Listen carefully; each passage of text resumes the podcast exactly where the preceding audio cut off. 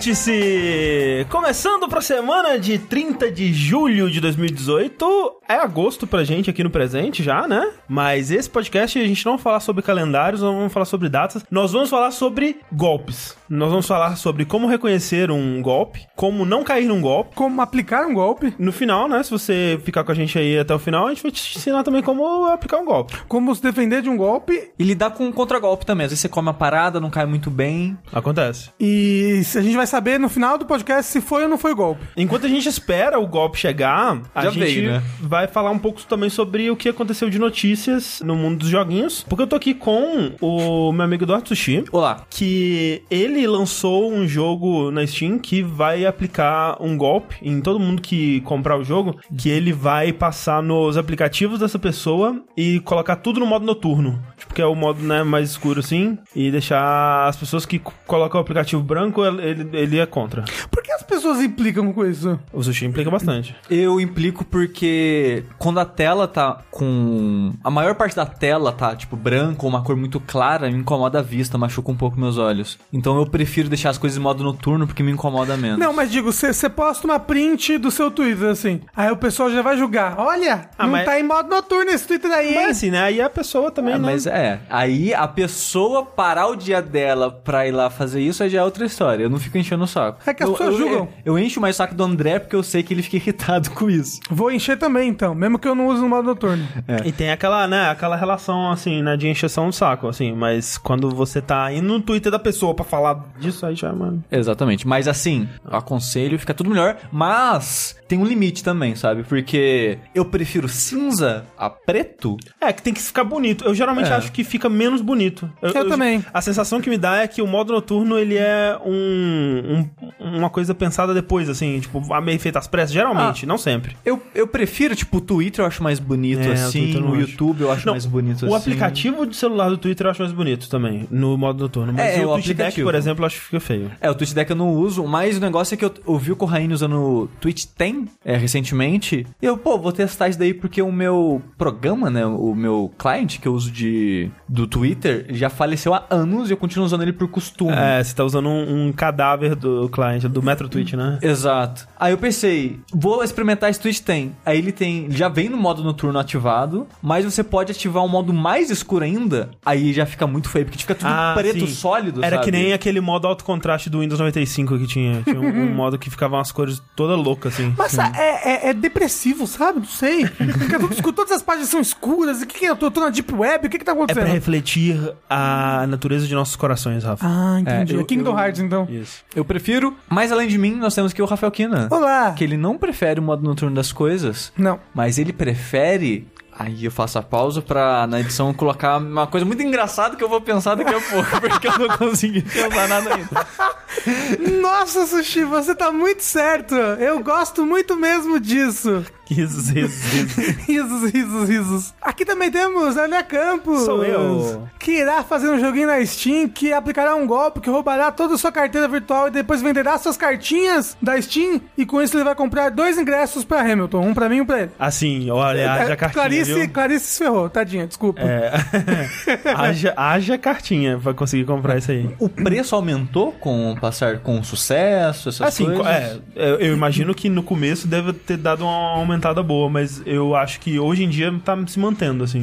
É. Eu não sei se de lá pra cá teve um aumento tão grande assim. Não. Mas eu não sei se eu assistiria, tipo, a terceira equipe, sabe? É, então, eu não tenho vontade. Se você quer dizer, se surgisse a oportunidade pra eu ir ver, eu, Sem eu muito iria. trabalho, sem É, muito exato. investimento. Mas assim, eu não sairia daqui, iria pra Nova York só pra isso, sabe? Ah, iria sim, pelo amor de Deus. Não, não, não iria. É uma viagem pra Nova York, Não iria. André. Eu não tenho vontade de ir pra Nova York. Você tem vontade pra onde? Pra cama, dormir. É. Mas, não. Se você pudesse viajar hoje pra qualquer país do mundo, pra passar uma semana. Acho que Japão. Japão parece legal. Pra, via pra visitar. É. Pra visitar, ficar um tempinho só. Com bastante dinheiro, né? Mas. Pra comer, né? É. Mas assim, por exemplo, se ganhasse um, bolão, assim, tipo, que se não fosse nenhum problema viajar pra Nova York e fosse lá pra passar um- uma semana também e ficar lá curtindo de boa com bastante dinheiro, eu iria e aí eu também veria. Eu não iria pelo Hamilton, entendeu? Então, então você quer dizer que o, meu- o meu ingresso que eu comprei pra você de Hamilton eu jogo fora?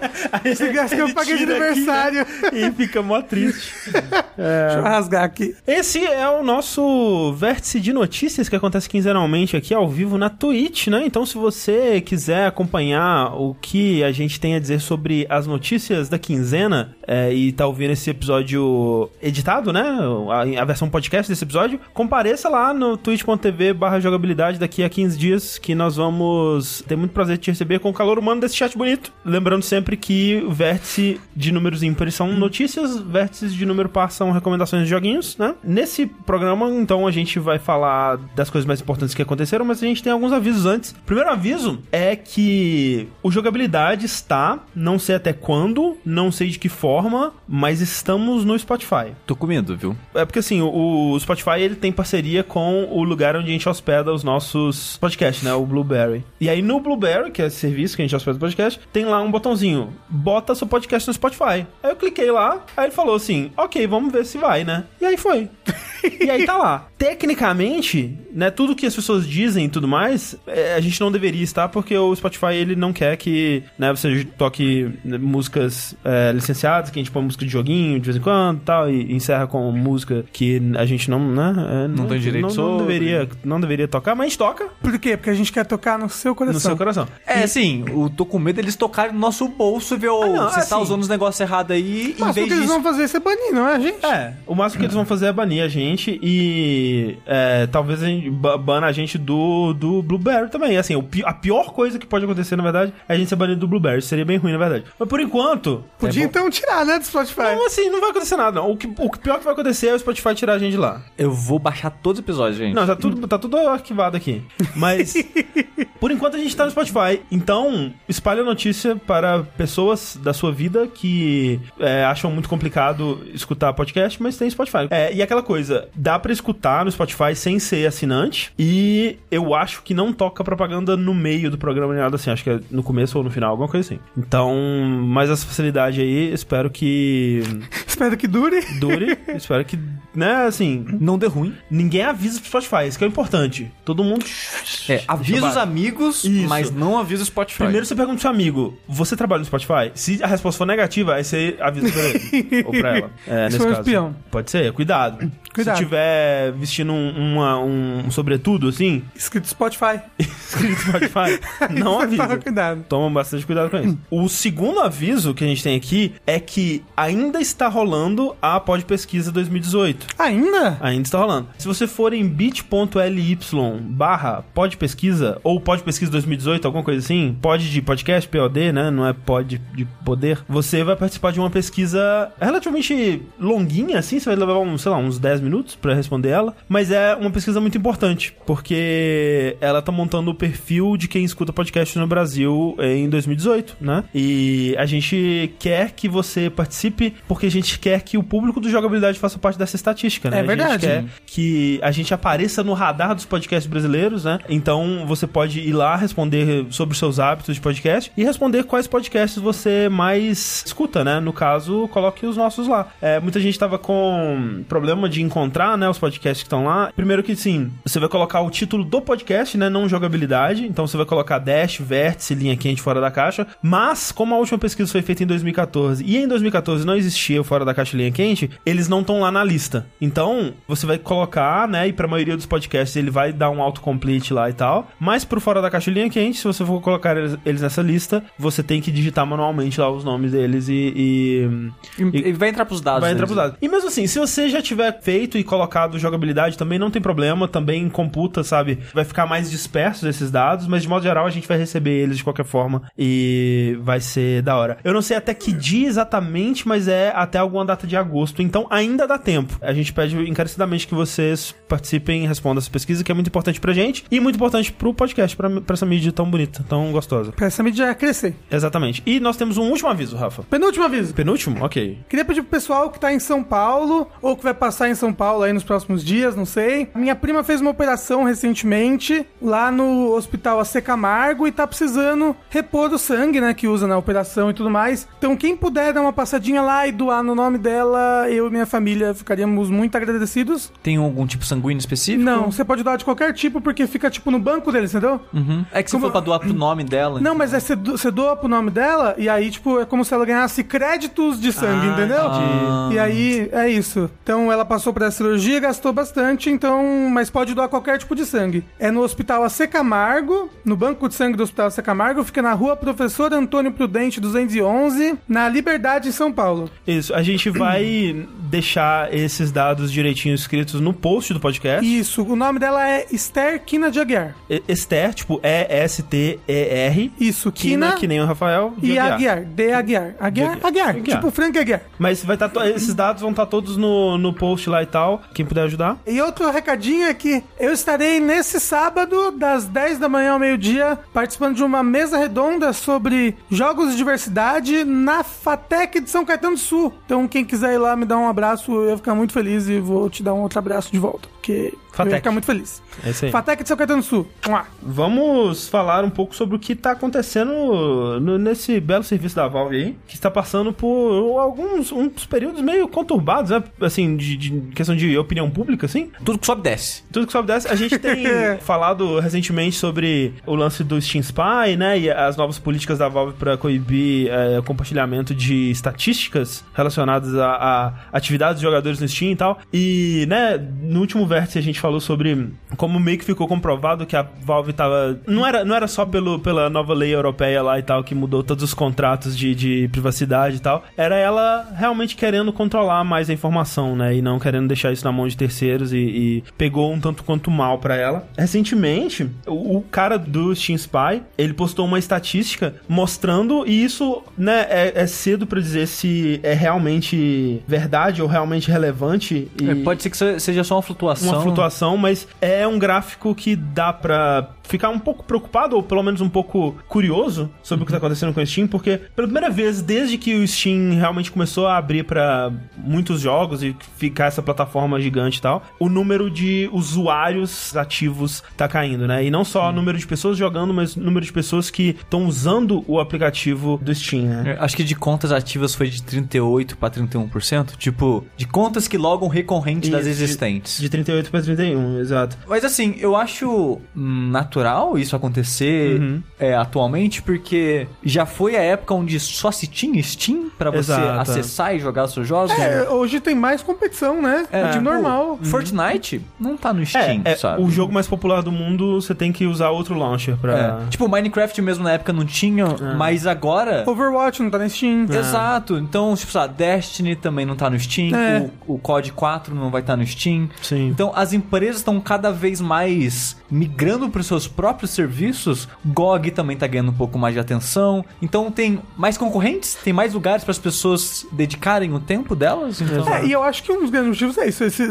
esses jogos muito grandes, com milhares de usuários, que não estão mais concentrados na Steam, estão nas próprias É. plataformas das próprias empresas. Não dá pra saber também o quanto que a, a qualidade de vida, digamos assim, de explorar e, e conhecer jogos no, no Steam tem afetado isso também. Eu acho que isso é, é cedo pra dizer, né? Mas a gente tem visto uma dissatisfação maior dos usuários com isso. Um excelente nome, Hentai Hospital, ali disse que a China tem sua própria Steam também, né? E, Sim. e tá vindo pra, pro ocidente. Que é do Tencent, né? Exato, né? Que é a Wii Game, se eu não me engano. É tipo o que tá acontecendo com o Netflix. É, exatamente. Sim. Tá surgindo um milhão Estão de surgindo concorrências, né? E, cara, isso é ótimo, sabe? Assim, é é chato pro jogador ter um milhão de aplicativos que ele vai usar, enquanto antes ele podia só, né, ter lá tudo centralizado no Steam. Já já bem- tem um agregador de aplicativos. É, então, o Discord, né, cara? O Discord, ele tá fazendo um pouco disso, né? De ser um launcher para os jogos, né? Você entra no Discord e através do Discord você abre os jogos que você tem instalado no seu PC e aí compartilha com as pessoas que tem no Discord isso. E existem rumores aí de que o Discord tá recebendo financiamento para se transformar numa loja também, abrir uma própria loja deles e tal. O Discord tá mandando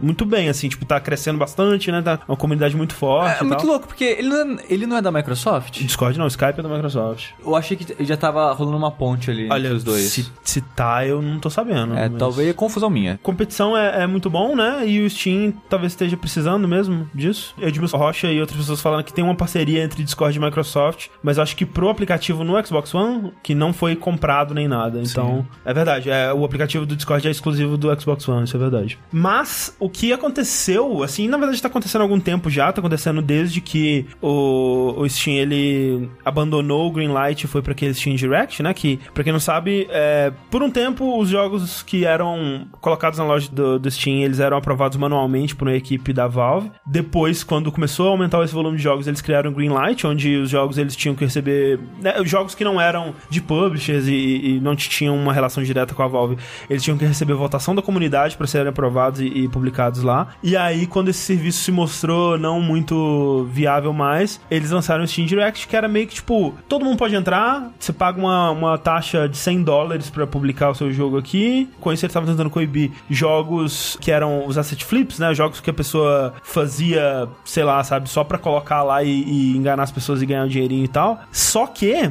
quando a vontade de dar um golpe existe, ela vai, cara. A pessoa vai encontrar um, um caminho. A- o golpe encontra um caminho. E o que tá acontecendo é que agora jogos estão sendo lançados, né? A, a, a pessoa, o desenvolvedor, sei lá, o, o golpista, cria um jogo super simples ou nem cria um jogo, né? Cria um jogo fake é que se você tentar abrir vai, sei lá, vai ser uma tela preta ou, ou vai só rodar um aplicativo de fundo e tal, assim. Muitos desses estão sendo vendidos e as pessoas estão comprando sabendo que não tem nada por causa dos itens que eles oferecem, né? Então, tem essa coisa do marketplace do Steam e de cartinhas e tal, que enquanto você roda um jogo, de tempo em tempo ele vai te dropar um item ou uma cartinha, né? Aparentemente, algumas pessoas gostam de simplesmente ter um item específico no inventário delas e elas acham isso legal. Então, tem pessoas vendendo jogos que vão te dropar, por exemplo, uma carinha daquele sapo verde, sabe? Que é um meme. Então, a pessoa ela paga um dólar, roda o jogo por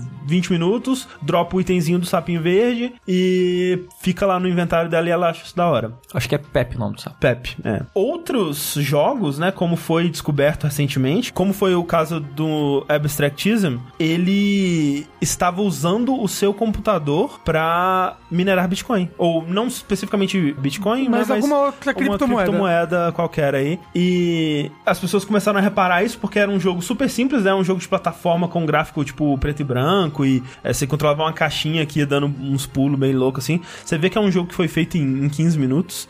E é muito louco, a descrição do jogo meio que já fala isso, sabe? O jogo ele não finge. É, tem umas o, coisas o que é, esquisitas, sabe? né? Que tipo, a descrição dele já fala que ele é um jogo simples, que não vai ter nada nele. Aí, tipo, já aparecem os itens pra você comprar. Então, tipo, é muito bizarro que é um jogo de um dólar que as pessoas compram não pra jogar, mas pra deixar ele aberto pra ele gerar itens e você ter ou vender esses itens. É, então. Só- e aí a pessoa aproveita e faz a malandragem em cima disso. É, a, a parte que tava me, me deixando meio é, curioso, porque assim, sim, você- quando você recebe um item, a maioria dos itens, né, tirando exceções onde é, isso não rola, você pode vender eles, né, e ganhar realmente dinheiro. Alguns itens são super baratos, tipo de coisa de centavos, mas tem itens mega caros, né, tem skin de, de, de Counter-Strike que é 600 dólares, sei lá, sabe? E nessa, esse jogo ele fez de má fé, porque assim, muitos dos itens, entre aspas, que ele gera são piadas. É, memes, é, tipo, né? é, é meme com uma frasezinha e vai ter Tipo, ah, é centavos. um, um, um item gênio, aí tem a cara do Kojima, assim, sabe? É. Só que um desses itens, que eu acho que a ideia deles era fazer uma piada, só que foi de má fé É. e acabou gerando um golpe nisso, é que um dos itens dele era o nome e a imagem eram e a descrição eram cópias de uma arma mega rara de TF2. Ah, caramba! É, então, a- se a pessoa entrava na- na- no Marketplace do Steam e procurava pelo nome e não checava a que jogo tava associado, É. a pessoa comprava sem saber, tipo, tava bem mais barato, né, e tal. Não, não, Não, tava preço normal, foi 100 dólares. Caralho, bom, então é, é, é, aumentando ainda mais a, a probabilidade da pessoa cair no golpe sem perceber, né? É, porque, tipo, tava tudo igual. E eu acho que talvez não é tão óbvio ver de onde Qual o jogo é o tá. jogo? É, Aham. porque eu acho que o Steam, quando ele criou esse sistema, ele não tava. Ele não tinha pensado nisso, Né. na ideia que as pessoas podem copiar descrição, item, imagem e pra dar golpe, sabe? Sim. Então eu acho que o- a parte do jogo não tava tão óbvia. Eu acho que eles devem mudar isso em breve, né? Que eles estão fazendo umas mudanças por causa disso. E o cara foi lá e olha, tem uma arma aqui, legal, comprou 100 dólares e, ops, golpes, cai num golpe. E foi nisso que estourou a polêmica, né? Porque Sim. o cara caiu num golpe de uma parada cara, postou acho que no Reddit, Foi não, foi no tipo Resetera, alguma coisa assim. ah, algum fórum, né? É. O pessoal foi investigar e foram descobrir que esse jogo ele tava fazendo essas paradas, esses esquemas com item. E, pior ainda, ele tava usando seu computador pra minerar Bitcoin. É. É, que é o que o André falou, era um jogo de quadradinho de pular, mas, mas devia estar gastando uma memória RAM, uma... Isso, as pessoas re- reparavam Absurda. que o, o jogo ele tava, tipo, consumindo muito mais recursos do computador e fazendo muito uso da, da internet, né? E um jogo, tipo, ele é offline, ele não tem nenhum recurso online, né? E aí começaram a perguntar, né, no- nos fóruns e tal, e os desenvolvedores se manifestaram falando, não, é porque o jogo ele tem realmente uns recursos aí que ele realmente usa mais processamento e tal, e ele tem um sistema diferenciado de dropar itens e, né, você vai ter que... Porque essa que é a parte inteligente do golpe, né? Porque pra dropar o- todos os itens que o jogo tem pra te oferecer, e aí a ideia é que eles iam adicionando novos itens e, e colocando mais e tal. Cada item é mais difícil conseguir com Isso, que a, o próximo. a cada item você demoraria mais horas com, com o jogo aberto pra conseguir o próximo, né? Então era tipo, ah, com o primeiro item dropa com, sei lá, 4 horas. Aí o próximo item dem- demora 8. Aí o próximo item, sei lá, demora 24, sabe? E aí ele tinha um, um esquema que toda sexta-feira ele ia resetar o timer do jogo, relógio, esse relógio de, de drop de jogos e tal. Na verdade, isso para as pessoas que entendem de, de mineração de criptomoedas e tal, eles viram que era uma coisa que eles precisavam fazer. As pessoas tinham que estar online para eles recuperarem os códigos de mineração para eles conseguirem tirar o dinheiro daquilo mesmo. Então, eles falaram: não, sexta-feira todo mundo tem que estar com o jogo aberto, hein? Pra gente poder resetar e vocês continuarem ganhando item e tal. Mas era na verdade para eles poderem completar o, o golpe da criptomoeda. aí. E o que o Raul Garrucho falou ali no chat também, que também tinha um processo que fingia ser da Steam, mas que era um Trojan, Hum. com controle remoto do computador da vítima, provavelmente também pra ajudar nessa, nesse farm de Bitcoin. É, não, assim, os de Bitcoin ou de criptomoeda. São muito inteligentes, porque, tipo, tem fazendas de, de, de geração de itens que compram jogos e ficam rodando eles pra gerar itens e aí vender esses itens e lucrar com esses itens. E aí, pessoas que estão interessadas nesses itens dos memes, né, e tal, vão comprar também desses bots, mas os bots que estão gerando os itens também estão minerando Bitcoin pra pessoa que criou o jogo, né? Então, é um novo nível de golpe, algo que eu acho que eles não preveram, né? Porque realmente é uma coisa bem inteligente. Tudo que tem dinheiro real envolvido, a- a- alguém vai ser malandro em cima disso. É, não, Pode e- ver Ragnarok, Sim. E não, sabe? tem, e não tem como, sabe? Tipo, por mais que a Valve ela continue tentando encontrar soluções, e ela tá tentando correr atrás disso pra resolver esse problema, alguém vai encontrar uma outra forma. Jorihara perguntou, mas tipo, tem onde gastar? Onde troca por dinheiro de verdade? Então, você pode vender o seu item por dinheiro de verdade, né? No Não, mercado do eu acho que ele tá falando das criptomoedas. Ah, porque tá. ele falou um negócio lá em cima também, ué, mas pra que Bitcoin? Ah, entendi. Ainda Ah, tá, tá. dando coisa isso? Ah, sim, ainda dá, sabe? Tá em queda, mas acho que me parece que é o Bitcoin que tá em queda só. Tem outras que tem, tem, tem valor ainda. Mas o negócio é que, tipo, não tá mais valendo 10 mil dólares. Mas ainda tá valendo. Mas tá valendo alguma coisa. E em teoria você não tá fazendo nada, você tá fazendo as pessoas fazerem por você. Você tá gastando Então- energia elétrica dos outros. Dos outros, É, né? é. Exato. Então é maravilhoso, assim. É um, um excelente golpe, Um excelente golpe. mas espero que, né, acabem com isso logo. Não, e aí Assim- é louco, porque, né, como você falou, e aí a pessoa ganha o item, vai lá e dá o golpe em outra pessoa. Sim, e vai saber também, né, cara, qu- quais outros jogos não estão fazendo isso também, porque esse, ele veio à tona por causa desse outro golpe que eles deram Sim. mole que deu muito na cara, sabe? Porque pra você perceber que realmente seu computador tá minerando Bitcoin, você primeiro tem que saber checar se os processos dele estão sendo usados mais que o normal. A maioria dos jogadores não vão saber se- fazer isso, Ma- sabe? Mas, bem, sei lá, eu acho que a- o tipo de jogador que vai atrás desse tipo de coisa vai saber fazer isso. Eu não sei, talvez a pessoa também ela, ela vê um joguinho simples ali de um dólar, fala, ah, é só um joguinho, eu vou comprar aqui e tal. E, né? Acaba caindo Acaba paradas. caindo e nem percebe que tá, É. que tá minerando a parada. Felizmente esse jogo já foi tirado do Steam, Sim, né? sim. A Valve ela tá mudando algumas coisas em como vender item, porque tipo uma das, um dos problemas foi que essa arma que eu comentei, pra tentar fugir da treta, eles mudaram o nome e a imagem. Só que o link É. da imagem, que ela tem tipo um link de endereço da loja, né? A- no no link ainda tava escrito o nome antigo. Então, no site, quando você tá olhando, tá tudo diferente, mas o link é o mesmo. Aí eles foram lá e mudaram de novo pra sem nome e sem imagem, como se nem existisse mais. Mas ainda tem um link com o mesmo nome antigo e tal. Então, a Valve ela tá mudando como funciona essa parada das vendas dos itens. É, teve um cara que comentou no chat que aparentemente vai avisar se você tá comprando um item pra um jogo que você não tem, Sim. né, que você não possui. É, esse é, esse é legal, é. É. Nesse mar de más notícias aí pra Valve, teve uma possivelmente boa, né? Não dá pra saber ainda, aquele mesmo do cachorro. O Jay Pinkerton, que era um, foi um dos roteiristas de Portal 2, que tinha saído da Valve, né? Naquela onda de debandada que andou tendo pelos anos aí quando a Valve parou de fazer jogos. Ele voltou pra Valve, né? Fortalecendo um pouco mais essa impressão que a gente tá tendo de que talvez a Valve esteja voltando a fazer jogos, né? Novos, originais, possivelmente single player, não sei. Não tô preparado pra isso na realidade, não. É, porque, né, comprou Campo Santo, tem outros rumores aí e outros comentários de desenvolvedores de que eles estão realmente trabalhando mais, com mais afinco em, em coisas novas aí. É um, é um sonho tão bom que eu não quero acreditar, É, pra pois não me é. decepcionar depois. Tava rolando também uma parada bizarra que saiu um update do Dota 2, não sei, e o pessoal encontrou um íconezinho de Half-Life 3 dentro da, da pasta. Não, não. Só que isso é uma parada mega antiga, na verdade. É, é quando a engine da Source, que é usada no Dota 2, acho que 2013, ela foi atualizada. E aí o pessoal encontrou isso lá na, na pasta. E aí passou tanto tempo que as pessoas esqueceram e agora encontraram de novo. Aí tava Ah. ressurgindo essa parada de novo. Vocês acham que a gente vai estar vivo quando lançar Half-Life 3? Eu vai acho que não vai sair. É. Eu acho Você acha que não nunca, nunca vai Não, não, sair? eu, acho que, eu acho que um dia deve sair. Eu Um acho que dia, um dia? Um dia deve sair. Sei, velho. Eu acho que é, é, Eu, eu acho que sai um Half-Life novo, mas não um 3, sabe? é possível também. Mas tem que terminar a história. Ah, não tem. Eu acho que a história. O que eu acho é, a história não termina, mas eu acho que um dia a gente vê um Half-Life 3. Hum. Né? Não sei. Multiplayer Não competitivo. É, é MOBA. Em, vi- em VR. Não, MOBA não, porra. É Battle Royale. Isso. MOBA.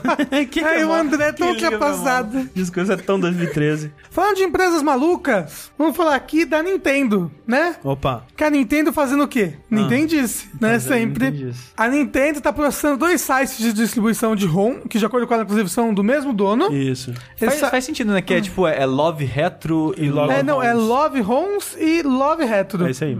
Isso é, É eu tipo, praticamente eu fiz um mansplaining com você. Você falou? eu fui lá e falei a mesma coisa. Rafa's Planning. Isso. E eu nunca tinha ouvido falar desses dois sites É, na desse minha específico, vida. É, mas né? aparentemente eles são bem grandes, né? É. Ela tá processando baseado de que, olha, estão usando, né? Sim. As nossas propriedades intelectuais aqui, distribuindo os Óbvio. nossos jogos. É. Eu fiquei curioso, tipo, por que eles especificamente? É como, eu acho que é pra usar como exemplo, sabe? É, eu, eu sinto que assim, ninguém vai dizer que a Nintendo não tá na razão dela. Os, os sites, por mais que você defenda a emulação, né? E por mais que você defenda até, tipo, a área cinza de que, tipo, eu tenho esse jogo e eu posso ter a ROM dele porque, porra, eu tenho o jogo. Eu, paguei pra esse jogo, eu tenho direito a uma cópia dele, enfim. É o argumento mais correto, entre aspas, né? Pra quem defende emulação. Mas mesmo esse argumento, ele não é 100% a prova de balas, digamos assim, sabe? Ele, ele é um argumento que você poderia dar, mas não necessariamente ele, ele é coberto pela lei, assim. O que esse site estava fazendo, ele não estava só oferecendo ROMs, né? Ele também usava aquela parada, aquele emulador no navegador, que você podia jogar lá e tal. Eu acho, assim,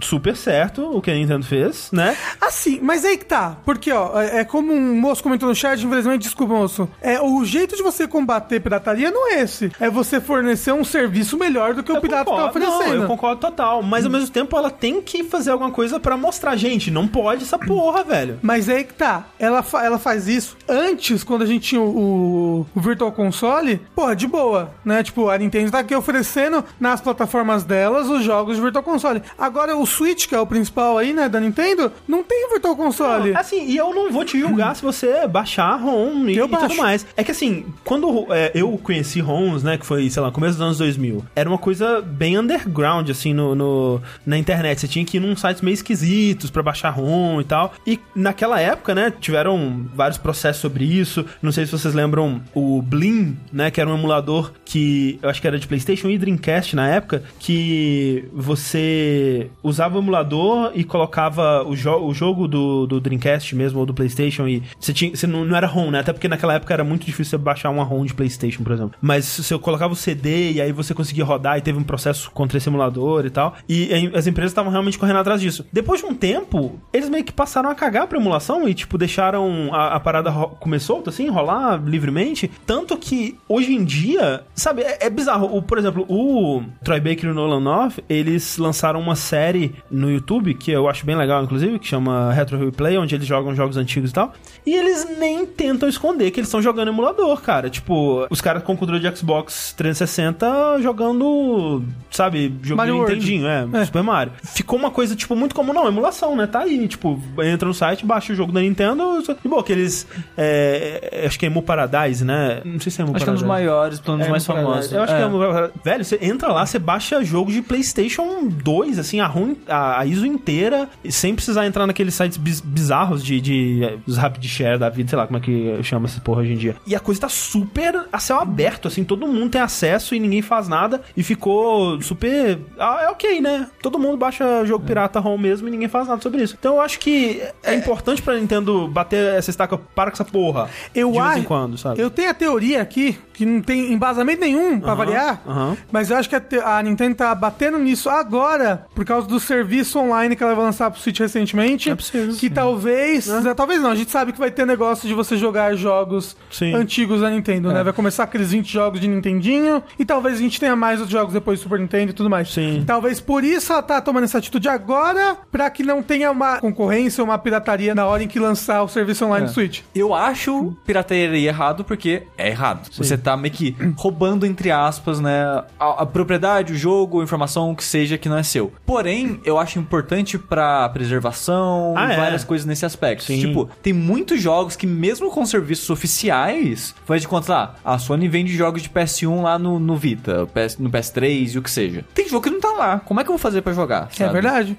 Então, a emulação é a única maneira de você conseguir jogar jogos antigos, muitos jogos antigos. A não ser que você gaste fortunas e fortunas comprando um hardware, comprando um jogo que é raro ou o que seja. Então, eu acho que a emulação ela é importante continuar existindo, mas ao mesmo tempo eu concordo um pouco com o André. Como é errado na visão da lei, as empresas elas têm que de vez em quando Exato, só, assim. só fazer uma presença, sabe? Ter os JRD Hum. foi uma coisa que eu acho, acho interessante. Eu defendo muito que o Heitor de Paula sempre fala. Pirateia tudo que você não tem acesso. Fa... É, subiu. Mas é, mas é isso. tipo, o que você não não tem acesso oficial, pirateia sem dó. E eu defendo também, cara. Tipo, é, tem que ter acesso à, à parada, sabe? De qualquer forma que for. Se as É, pessoas não estão querendo te dar acesso, é aquela parada. Vai. O filme lançou nos Estados Unidos, está todo mundo falando, um filme mó legal da, da porra. Vai lançar daqui a seis meses no Brasil. Velho, mas eu vou piratear muito, cara. Nossa, mas não tenho dúvida. É. Sabe? Então. Aliás, às vezes vai lançar no mês que vem, eu já piratei, porque eu, É. eu não sou obrigado a esperar. Mas, gente, mas eu tenho Twitter. Deus, É. Eu já vou, vou, Ah, Aí vou volta tomar spoiler muito cedo. Aí volta a parada que o Rafa tava dizendo. Se ela quer tanto fazer questão É, assim, exato. fornece algum serviço. Eu- Então, antes ela tava fornecendo. No Wii U tem um Virtual Sim, Console que é sim. muito bom. Mas mesmo assim não é bom o suficiente pra É meio caro. tirar a pirataria, porque o que que fez muita gente, né, parar com pirataria em PC, por exemplo, é a conveniência do Steam. O que, que É. fez muita gente parar com pirataria de música? A conveniência do Spotify, pirataria de, de séries e tal, Netflix e tal. E realmente, se tivesse um serviço que fosse super conveniente, que fosse super acessível, né? Sabe, sei lá, cara, se a Nintendo realmente quisesse resolver esse problema, ela lançava pra PC, pra você poder jogar jogo de Nintendinho e Super Nintendo. Porque, tipo, ela não precisa vender. Ela, ela não precisa vender um hardware pra você jogar Nintendinho e Super Nintendo. Ah, mas é a Nintendo, né? Exato, a Então, Nintendo, ela nunca vai fazer nunca. isso. Pelo menos não tipo, a, na, a Nintendo atual, É, sabe? e eu até entendo ela não fazer porque ela quer agregar, ela quer agregar valor Sim, sim. ao hardware dela. E de fato ag- agrega, sabe? Sim. Só que eu acho que ela tinha que fazer isso, sabe? E talvez isso seja um sinal que ela tá pensando fazer em breve. Porque é só lembrar do caso do remake do Metroid 2, né? Feito por fã. Aham, aham. O remake tava rolando É verdade, verdade. aberto na internet por anos e anos e anos. Assim que o cara lançou o jogo, tomou strike, tira esse jogo da internet. Aí todo mundo ficou, ué, por quê? Tipo, Por que, que não falaram É, antes? porque Nintendo. Que... Sim, sim. É porque, an... porque é normal as empresas já, tipo, não, não, para de, para de fazer. Não, não espera sair pra, Sim. pra pedir. Aí a gente ficou tipo, hã? Aí no mesmo ano anunciaram o Metroid 2. Um remake de Metroid, que é algo que a gente nunca imaginaria que a É, Nintendo ia fazer. Exato. Então, ah, então por isso que a Nintendo tá fazendo aquilo, porque ela quer lançar a versão dela, não quer que as pessoas fiquem focando na versão da outra pessoa e tal. Eu consigo ver duas coisas nessa ação da Nintendo. Uma, ela só tá tentando preparar o terreno pro serviço online dela, porque os jogos anunciados vão ter essa parada online, e pode ser que nem o Rafa falou, ela tá querendo mostrar, olha só, a gente tá focando nessa parada online aqui, vocês aí que estão fazendo, para com essa porra, senão a gente vai atrás de vocês. Quer continuar fazendo emulador? Baixando? Eu acho que ela não vai tretar muito com isso. Mas quem fornece serviço Exato, de jogar né? online, aí acho que ela já vai tretar mais, porque ela tá tentando fazer isso atualmente. É, muita gente tá falando ali também, tipo, que emulador acaba ajudando a empresa, né, lá no prazo. É, o mesmo argumento que usam pra gameplay no, no YouTube, por exemplo, né? Que no, no fim das contas, a pessoa que tá assistindo, ela vai assistir e o resultado é que provavelmente ela vai se sentir mais compelida a comprar até depois, né? Tem números que mostram isso e tal. Realmente acontece, assim, tipo, aqui no Brasil, acho que a gente não teria cultura de videogame se não fosse pirataria, de modo geral, sabe? sim. Tipo, Eu acho que muitos países, sabe? é, porque, sabe, começou aqui com clone do Atari, depois clone do Nintendinho, né, e tal, até Tectoy vir e oferecer os consoles oficialmente. Não, e é mesmo... tipo, tipo o cartucho de Nintendo 64. Era carérrimo, né? Não, PlayStation 1, sabe? É, era muito caro. Todo mundo só comprava pirata. então... Não, não existia original na época. Pois é. Até os, os- as empresas virem pra cá e tal, assim, demorou muito tempo. Então, se a gente fosse depender da boa vontade das empresas, né, não, não ia ter cultura de videogame aqui no Brasil. E emulação também, sabe? Assim, se não fosse emulador, cara, eu não teria jogado praticamente nenhum jogo de PlayStation 1, porque eu não tive o console, sabe? E não, não, não era uma, uma coisa que eu tinha como comprar na época. Então, eu joguei muita coisa emulador, muita coisa de Super Nintendo em emulador, muita coisa de 64. Nunca tive o 64, joguei muito jogo de 64, sabe? Joguei Conheço também. muito. Não, joguei muito jogo de Super Nintendo, nossa senhora. Eu sei que é difícil, porque como a gente tá acostumado a ter acesso a todos os jogos da história, tipo, antigo, assim, em emulador, e jogar à Uhum. vontade e tal, você vira assim, Nintendo, por que, que você não faz uma parada oficial? Porque não é tão simples assim, né? Todo jogo que vai aparecer, seja ela vendendo, ou seja no serviço de streaming, que é o nosso sonho, né? Ela tem uma parada que você paga 20 conto e pode jogar à vontade os jogos de Super Nintendo e Nintendinho. Todo jogo que vai estar lá, ela tem que entrar em contato com a empresa, ela tem que fazer um acordo, e às vezes aquele jogo tá com direito espalhado entre 15 empresas diferentes. É porque é com- empresa compra empresa, comprando É, esses sim. anos todos. Por exemplo, se a, já é se uma a- loucura. Se a Nintendo fosse fazer, por exemplo, ela quer lançar no emulador dela o Mega Man X, sabe? Ah, mas a Capcom já quer lançar o, o Mega Man X Collection dela, que ela tá É. lançando aqui agora. Então, talvez role um conflito aí. Exato, às vezes a empresa não quer aparecer por causa dos relançamentos. É. Então, cara, é, é difícil você trabalhar com esse escopo é, oficial, mas eu ainda acho que ela devia tentar, sabe? Pelo menos os first party dela, que foi o que ela tava Que é, correndo que, atrás. que- né? que é o que ela vai, a- pelo que a gente sabe da informação do online dela, é o que ela vai fazer já, né? Sim, sim. é. Aqueles 20 jogos iniciais vai ser tipo um Netflix. Você vai lá, baixa É. e joga.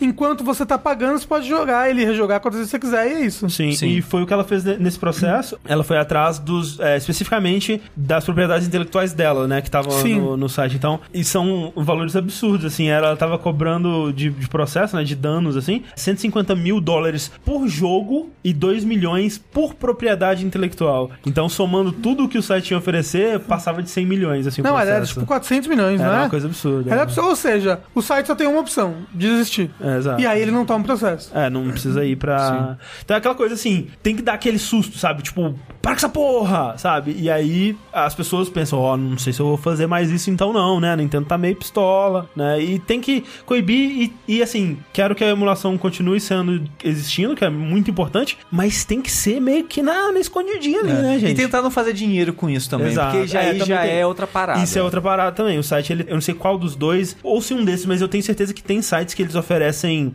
assinatura pra você poder baixar os jogos sem esperar tanto, ou poder baixar múltiplos jogos de uma vez e tal. E aí realmente o cara tá pedindo pra, né? Sim, é tipo, quando chega nesse nível da pessoa tentar fazer dinheiro com pirataria, aí eu já acho absurdamente errado. Eu sabe? acho errado também. Eu nunca que ia pagar por isso. Talvez, talvez eu pague um- uns mangá aí. Que absurdo. Não paga nada, não. Nunca, imagina. E- Mas aí, aí talvez. eu, aí eu já acho bem errado, sabe? É. Que tipo, mas foda-se, a discussão vai durar a vida inteira. Mas é, É, mas é, sim, mas mas é é. obviamente muito Mas é, errado. é errado, é errado. A gente sabe que é errado. É duplamente errado. É. Então é, é complicado. A, a- a moral da história é todo mundo se fode no final. Isso. A moral da história é que a gente queria que a Nintendo oferecesse um serviço com uma qualidade boa, um preço razoável pra gente poder jogar os joguinhos. É, Então a- aguarde e confie. Ou não, né? Seguindo pra próxima notícia, vamos falar de mais empresa fazendo merda? Opa. Porque é, é o que não falta no É mundo, o que a né? gente quer. Recentemente, acho que foi semana passada ou duas semanas atrás, saiu um joguinho chamado The Culling 2. Uhum, que é aquela. Canta aquela música assim. I'll go wherever you will go. Não, The? Calling. Ok, desculpa. O que, que é culling? É uma coisa de selecionar. É tipo uma coisa que, usa- que é usada pra animal, quando você vai. Eu não sei. Você seleciona. Tipo uma coisa de breeding de É, animal, coisa- assim? é um termo que remete a esse tipo de coisa aí. É, é, é tipo, a ideia é que você vai colocar pessoas pra se enfrentarem e uma pessoa vai se- sair vencedora e esse processo é o deculling. Tipo, você... É tipo um Battle Royale. É um bota. É assim, o ponto que eu vou chegar eventualmente é que o The Culling 2 é um Battle Royale faz junto vagabundo que a empresa fez correndo em sete meses, tentou Sim. vender por 20 dólares. A parada tá mais completa que um Radical Heights, mas não tá tão completa quando o PUBG lançou, por exemplo, sabe? Sim, sim. E ele nem lançou como Early Access, o jogo já lançou como completo no Steam. E em console, né? No PS4 e Xbox cons- One. É. Porra! Só que, tipo, cruzaço, feio, triste. Cruzaço? É cru. Ah, tá. Cru é, é um aumentativo de cru. Cru pra caralho. Cruzão. Cruzão. Só que, como o nome já diz, ele é um 2, né? Isso. E parte da raiva das tretas que tem rolado com esse jogo é que o primeiro jogo ele foi lançado em Early Access em 2016. Antes da febre do Battle Royale, O né? Ele que foi um dos é- primeiros. é, né? foi bem impressionante, porque eu não eu conhecia de nome o jogo, mas não sabia do que se tratava nem nada, né? E vendo a treta, fui pesquisar sobre. A primeira versão que eles lançaram lá em 2016 parecia bem interessante. Sim, é, é- é que é, é bizarro, né? É- era antes de ter uma fórmula onde, tipo, ah, todo mundo vai pular na ilha de paraquedas, Sim. e aí todo mundo vai procurar a arma e tal. E ele misturava mais mecânicas de jogo de survival, né? Sim. Tipo, você começava numa gaiola, assim, tipo, onde você não via nada, aí a gaiola abria, e aí É, você. Tipo, tipo Jogos Vorazes. A, a inspiração é óbvia, é igual a inspiração do PUBG mesmo, sabe? Do gênero de modo geral. Battle Royale, é inspirado no livro Battle Royale. Battle Royale. Battle Royale. É, e outras mídias que contam histórias do tipo, né? Que acho que é Running Man é, e outros filmes antigos também que falavam de coisas semelhantes. E a, e a temática do jogo é até um programa de televisão. É só. São 16 pessoas, cada um por si. E o setting do jogo é que é um programa de TV onde vocês estão lá e as pessoas estão assistindo por entretenimento. Tipo os Jogos Vorazes mesmo. sim, sim. Só que, como não tinha um- uma fórmula, né, como o André citou, era muito interessante ver ele experimentando e tentando É. criar algo. Então ele, quando você olha pra ele hoje em dia, ele é único, sabe? Ele parece bem diferente, né? É. Tipo, ele, ele tem bastante crafting, assim, tipo, você não vai sair correndo por aí procurando arma, você vai pegar vareta, pedra e tal, É. assim, e aí você pode usar a vareta pra bater, ou então você pode misturar duas varetas e fazer uma vareta maior, ou então você Uma mistura... cruz de vareta. É, você mistura duas pedras e você faz uma faca de pedra. Aí você mistura a faca com a vareta e você faz uma machadinha. É, ele, tem uma, parada- ele tem uma parada meio mágica, né? Porque, e é É, até exato. engraçado, mas eu, gosto, eu gostei É, desse aspecto tipo, do jogo. Tipo Minecraft. Tipo Minecraft, né? É, né, porque, tipo, mágica em dois sentidos. Você começa sem nada, né? Então, como é que você quer madeira? Você tem que socar árvore pra pegar madeira, você tem que socar pedra pra pegar pedra. E como você junta as coisas muito engraçado. Que, tipo, ah, ah, vou juntar duas pedras pra fazer uma faca. O cara pega duas pedras em cada mão, bate as duas, fica, tipo, esfregando as duas, com a barra enchendo. Pronto, craftou, virou uma faca. É. Mas eu acho engraçado. Eu acho que é- tem um certo carisma a maneira que o jogo faz. Uhum. Mas eu acho interessante essa ideia de, ah, você não tem que sair correndo pegando coisa que tá no chão. Você tem que criar suas coisas pra eventualmente explorar e ir explorando casas e tal. Você acha baú, que aí no baú pode ter arma, pode É. ter taser. Ah, Mas ou, o ou foco- seja, é uma, uma, uma batalha mais lenta, né? É, ele tem tempo de até 30 minutos, mas é menor que são só 16 pessoas. Isso. Então, tipo, ele é, ele é diferente do ritmo que a gente tem hoje em dia. E, e ele é bem mais focado em arma melee também, né? Ele- Sim. As armas de fogo são mais raras e tal. Exato. Então, Isso é o Decanin 1, gente. É, gente tá É, é, é isso em 2016 também. Porque o Isso. jogo ele lançou em Early Access, Access. e em 2017, final de 2017, ele lançou oficial, né? Terminou o Early Access Ah, dele. que bom. É porque eu tava com medo de sair o 2 e não tirar o primeiro Early Access, sabe? Mas aí que Mas foi tá. quase isso. Foi quase isso, porque eles lançaram, tipo, lançou e falou: ó, acabou, a gente nunca mais vai fazer nada pro Culling 1. E é isso. Sete meses depois, The Culling 2. Aí mais parecido com o Battle Royale atual Isso, e tal. exato. Que é triste, né? Que assim, por, de- por vários motivos, assim, é triste do, do ponto de vista dos desenvolvedores, porque imagina, você tá lá no comecinho do, da- do Battle Royale e tal, você lança um dos primeiros jogos, ele é um sucesso relativo naquela época, né? Não tinha tanto jogador assim como hoje, né? Nem de perto. Mas faz um barulho, né? As pessoas veem potencial, as pessoas estão jogando e tudo mais. Só que aí aos poucos você vai vendo outros jogos que estão sendo lançados depois, tendo mais sucesso que o seu, né? E, tipo, o PUBG se tornando um fenômeno e você que tava lá, porra, cadê o meu? Cadê o meu reconhecimento aqui e tal? É, E- ele, teve um certo sucesso que eu tava olhando no- naquela lista do Steam Spy, que Sim. ainda faz um mês, então acho que dá pra gente levar em conta ainda. O jogo vendendo tipo 900 mil cópias, o 1. aham. O que é um, um sucesso razoável, sabe? Sim, sim. Não, não é um estouro, óbvio, mas, né? Mas ao mesmo tempo é muito triste pro jogador também, né? Porque se você tá. É, tipo, você investiu um- É. seu tempo, seu dinheiro, É, e- sua vida ali no, no, no, no The, The Curling. The Curling. é. Um lá? E, e mesmo no 1, j- já no, nas atualizações que foram rolando até chegar na versão 1.0? 1.0 dele, ele já foi mudando o jogo e se, se distanciando daquele jogo inicial que era tão Sim. promissor, né? Então, a- as pessoas elas foram ficando cada vez mais frustradas e vendo que o jogo tava fugindo do que elas queriam que fosse, mas ainda restava esperança, né? Porque, tipo, ah, com o feedback da comunidade, talvez eles consigam encontrar um, um equilíbrio que seja legal. Só que aí ele saiu 1.0 e eles falam, foda-se esse jogo. É não tipo, tem mais jogo. você estabeleceu uma comunidade, É, você caga, na caga pra comunidade. comunidade. É, né? porque de fora a impressão que dá é, ok, aquilo lá tá dando certo. Vamos ignorar isso aqui e correr pro outro. Parece que foi isso que eles fizeram. Tipo, ó, solta, pronto, tá completo o jogo aqui, bora pro 2, sabe?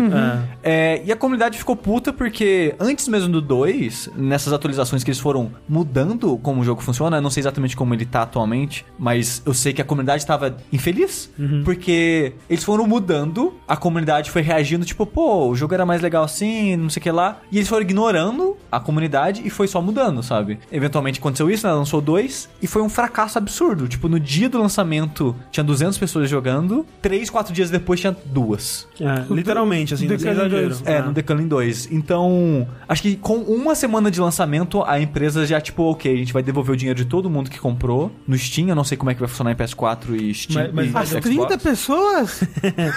mas, mas assim, vai, vai ter refund no PS4 no Xbox One também. Bom. Porque o jogo foi removido da, da loja, né? Caramba. Eles, eles falaram, não, não vai, a gente não vai mais vender o jogo. E aí, curioso, né? Que, tipo, lançaram um vídeo, que é um vídeo até bem triste, assim, que é o desenvolvedor Chorando? não chorando, mas ele tá com a cara muito de derrotado, sabe? Assim, ele tá muito fudido no vídeo, assim, Sim. pedindo desculpa, falando. E, assim, um vídeo bem sincero, assim, você você percebe que eles realmente aprenderam alguma coisa, sabe? Eu só queria dinheiro. Porra, ninguém aí- quer me dar dinheiro. E aí eles falam que, ah, eles vão soltar num servidor a versão 1. ponto- é, a, a- a primeira versão de todas, né? O, o beta, né? O, a primeira versão de Early Access do jogo, que foi o que começou a dar atenção pra ele, a versão que, que a gente falou que era promissora, né? Que parecia ah, diferente. do e tal. Decalin 1. Do Decalin 1, isso. Hum. É, o, o Decalin 2 acabou. Eles vão voltar pro Decalin 1, se lançar essa versão inicial dele, do Early Access, Num servidor num separado. servidor separado, ao mesmo tempo que eles vão voltar pro desenvolvimento do Decalin 1 e eles vão continuar desenvolvendo a versão atual pra ela ficar o mais parecido possível em mecânicas com o Early Access, entendeu? É. Eles vão voltar pro que o pessoal queria, atender mais os pedidos da comunidade E virar free to play. e virar free to play, é. Ah, ok, ok, interessante. Assim, tá assumindo os erros e fala, porra, fiz merda, né? É, Que cagada, Mas, mas né? é engraçado eles esperarem tanto tempo pra assumir que erraram até com o Early Access, sabe? Sabe por quê? Porque doeu no bolso. É. Que tipo. Quando dói no bolso, a pessoa fica, fica louca. Ela percebe. Mas eu acho interessante essa ideia de que. Assim, ele já devia ter feito isso antes, mas eu acho interessante que eles estão vendo o erro. Ok, vamos voltar pro jogo que vocês gostavam, vamos transformar junto agora e fazer free to play. Só, só acho que seria legal as pessoas que já compraram então no jogo ganhar alguma coisa com isso. Normalmente ganham, né? Vão, É. não sei o que eles vão fazer. Uma estrelinha do lado do nome.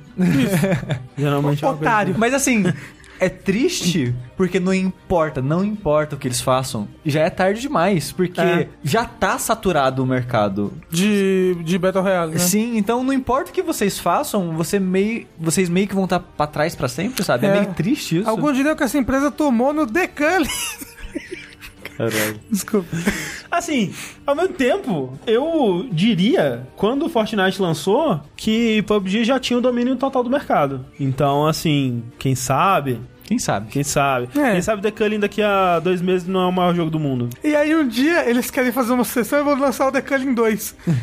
Só que é- vai ficar confuso. Não é o 3, vai pro 3. É. Isso, ok. exatamente. É, mas pra quem tá curioso pra ver essas transformações, não tem data ainda. Eles falaram que só vão lançar free to play quando lançarem né, essa versão atualizada, né? Que é um meio termo entre a atual e a versão original. Mas, né, eventualmente esse ano aí sai. Tá bonito, tá bonito. Então, assim, é, espero que tenha muito mais Battle Royale pra todo mundo aí jogar. Tá é, pouco, não, tá faltando. pouco. Mais Battle Royale. Pra que jogo diferente e legal, né, gente? Ilegal? Não, ilegal você tem que baixar a Honda Nintendo.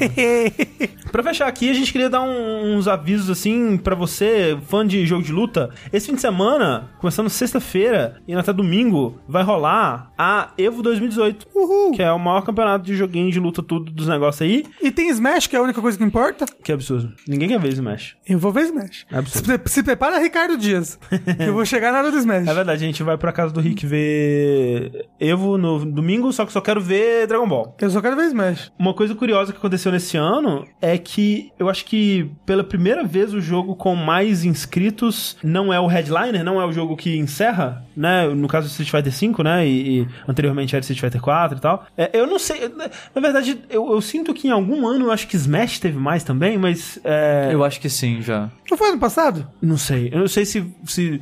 Talvez os dois Smash juntos tiveram mais do que Street Fighter. Acho que Não, foi não sei isso. dizer. Alguma coisa assim, não sei. Talvez tenha acontecido, mas é curioso porque esse ano o Dragon Ball Fighters ele tá com é, mais jogadores do que o Street Fighter V, né? Ele é o jogo com mais inscritos. Smash, os dois estão com menos que ano passado. Porque, né, um novo já. O pessoal já tá meio... Já tá coisado. Um, um dos Já motivos. tá desanimado. Tem com certeza um certo desinteresse da comunidade de Street Fighter é, com 5, sim, né? É, As pessoas não estão tão empolgadas com ele quanto. É, Quanto eram com 4. com- você... a sensação eu, é essa. Por mais que eu acho que a Evo foi crescendo de modo a que. Eu, acho que se- mesmo o Street Fighter 5 ele tem é, mais jogadores normalmente do que o 4 tinha, mas tá rolando um certo desinteresse. E o outro aspecto que contribui pra isso é que não tem mais Marvel, né? As pessoas meio que migraram, né, pro Dragon Ball. É o triste é que só tem Goku, né? Só Ah, tem é. um personagem, Goku. É Goku de Aí tem todas as o cores. Goku loiro, aí o Goku azul, aí o Goku vermelho, Goku viagem para a praia. aí o Goku mulher,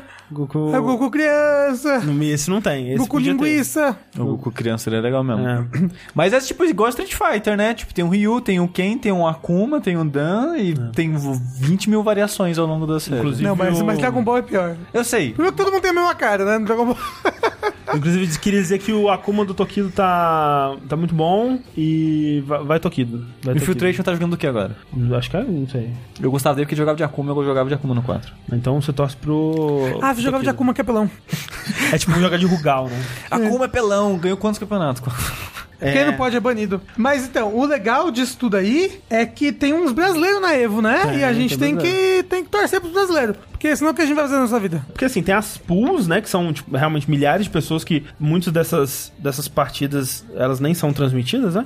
É, então, assim, não garanto que a gente vai ver os brasileiros jogando, mas tem bastante brasileiro. Uma coisa que eu achei curiosa é que não tem o. Não é Koema que eles chamam, é Keoma.